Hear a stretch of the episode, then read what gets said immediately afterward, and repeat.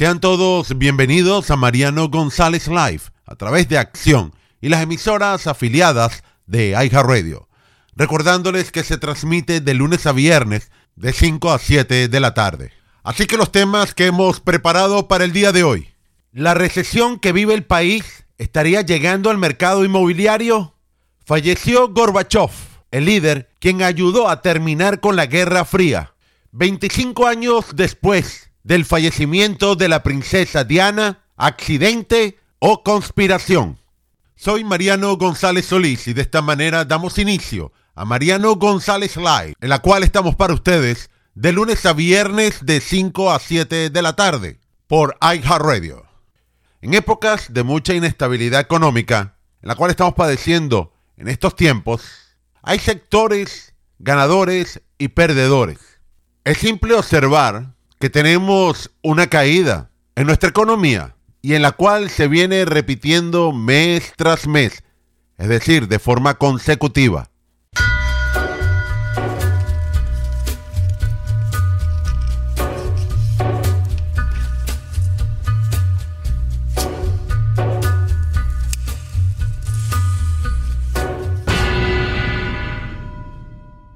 no hay crecimiento económico, continúa la disminución del consumo, los aumentos de los precios parece infinito, las personas están observando cómo disminuye su calidad de vida, su capacidad de consumo, en pocas palabras, menos dinero, aumento de tasas de interés de forma significativa. Otra de las características de la recesión va paralelo con aumento de los créditos vencidos o morosidad, porque las personas entran en una falta de capacidad de pago. Por supuesto, disminuye el Producto Interno Bruto y observamos otros fenómenos. La escasez de muchos productos, en cambio, aumento de inventarios en otros. Quizás para algunos economistas faltaría nombrar la situación del empleo.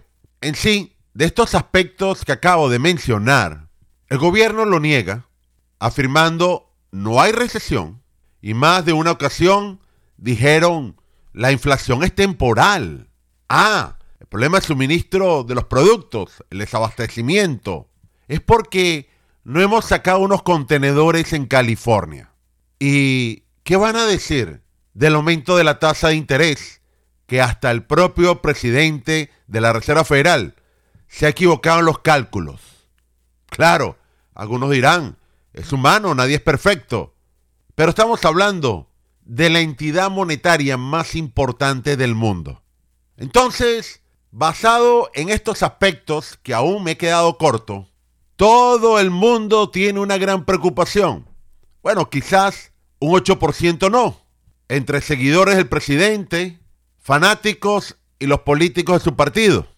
En otras palabras, estamos en la pista de la recesión y ya muchos se preguntan, ¿hasta cuándo estará con nosotros? ¿A dónde llegará las consecuencias? ¿Cuáles mercados se están afectando? ¿Se afectarán? Y por supuesto, ¿cuáles no? Uno de los más visibles, la vivienda, los bienes raíces. En todo el país se ha venido observando la misma tendencia se está enfriando. Las ventas están cayendo. Y era lógico, al no tener unos gobernantes que entiendan que no se puede gastar más allá de los ingresos y no podemos vivir del endeudamiento, entonces el asunto se lo deja a la Reserva Federal. Y esta, lo primero que apunta, las tasas de interés. Sobre todo las hipotecarias, que en este momento que estamos hablando se han duplicado al día de hoy y aún falta. Tenemos una recesión con graves factores que la impulsan. Y uno diría, seguramente los precios de la vivienda van a caer. Paralelamente, la construcción de esta también se están desplomando. La confianza de los constructores está al mismo nivel en el mismo año 2008 cuando comenzó el colapso de los bienes raíces. Y para que tengamos una idea, tiene motivo para hacerlo, porque las ventas de viviendas nuevas en el país el mes pasado cayeron un 30% cuando lo comparamos con el año anterior, según datos que está mostrando el censo. Basado en esto, bueno, nadie tiene que ser egresado de la misma escuela de economía de la señorita Ocasio Cortés para decir que ya entramos en una recesión inmobiliaria. Tristemente, después que llevamos años de una solidez importante, inclusive fue hasta mucho mejor previos al coronavirus y durante la pandemia, parece que el gobierno se siente feliz, la aplaude, la ve como algo normal. Esta reducción que estén debilitando el mercado de la vivienda, que a pesar de todo esto, presenta un porcentaje muy importante en toda la economía estadounidense, llegando cerca entre el 18 al 20%, para que tengamos una idea. Es decir, si nuestra economía tiene unos 24 trillones de dólares. Esto representaría 4.8 trillones de dólares. Solamente el mercado inmobiliario. Y por supuesto, cada vez que el país entra en problemas económicos, es quien ayuda a liderar la recuperación. Y ahora, ¿qué tenemos?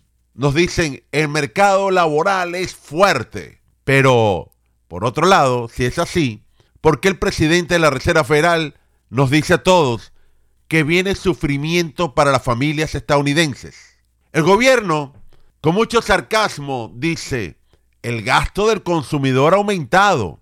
Sí, porque va paralelo al aumento de precios. Si escuchamos el de Washington, no sé, 6, 7%. Pero cuando vamos al supermercado, pagamos la luz, los medicamentos, los servicios profesionales, el combustible.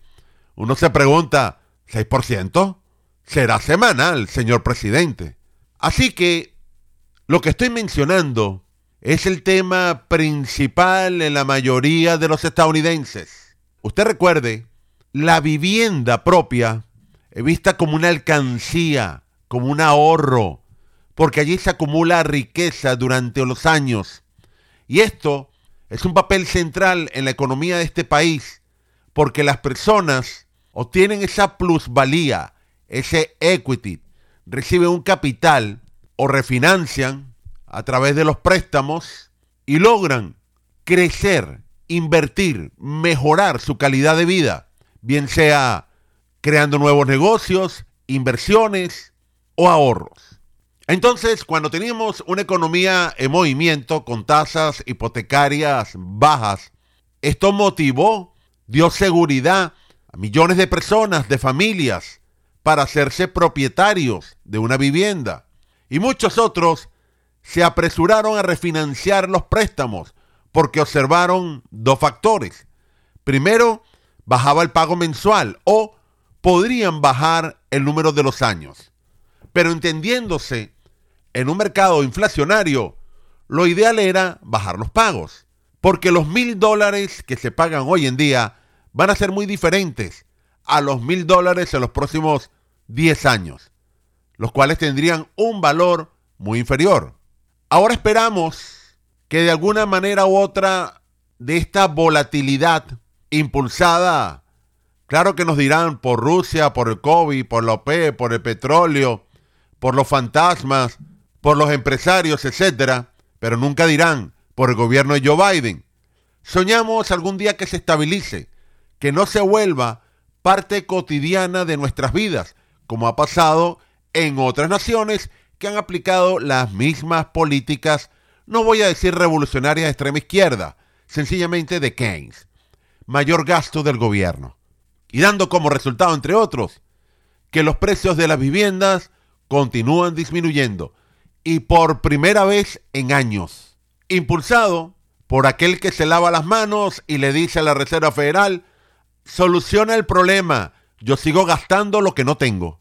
Así que la advertencia está en marcha una vez más, pero Washington no la va a escuchar, como ocurrió con la cadena de suministros, como ocurrió con la inflación.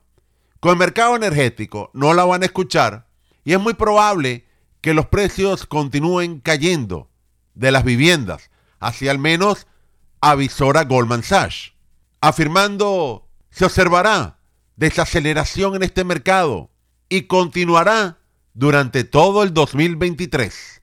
Es decir, otra vez estamos viendo frente a nuestros ojos un deterioro importante de la calidad de vida del estadounidense.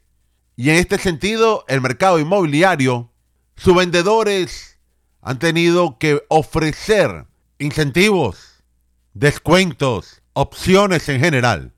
Allá quedó para el recuerdo el fortalecimiento de los precios de la vivienda por el momento, impulsados por la política monetaria de Joe Biden junto con la Reserva Federal, quienes lo único que ven para bajar la inflación es que la economía se desacelere, haya menos consumo y por supuesto que usted vaya al banco, toque la puerta y le diga, necesito un préstamo y las condiciones sean tan amplias que se va a desanimar porque estaríamos observando una restricción monetaria. Y por ello es lógico que el mercado de la vivienda no se escape ante esta recesión que el gobierno aún dice que no existe.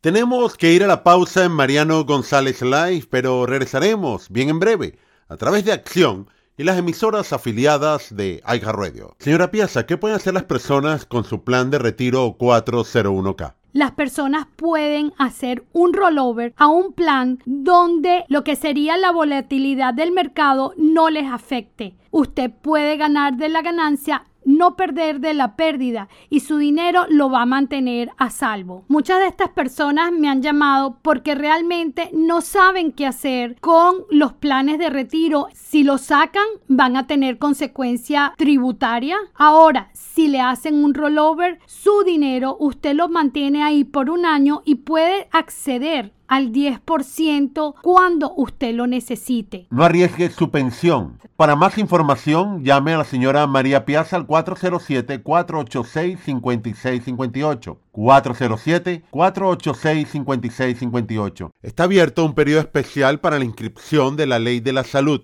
en la cual puede obtener un seguro médico a bajo precio. Así que es el momento para revisar su plan de salud médico. Llame completamente gratis al 407 486-5658. Aproveche la oportunidad de un periodo especial de inscripción por tiempo limitado. Revise su plan, sus opciones. También podría calificar basado en cambios migratorios, miembros de familia, salarios y mucho más. 407-486-5658. 407-486-5658.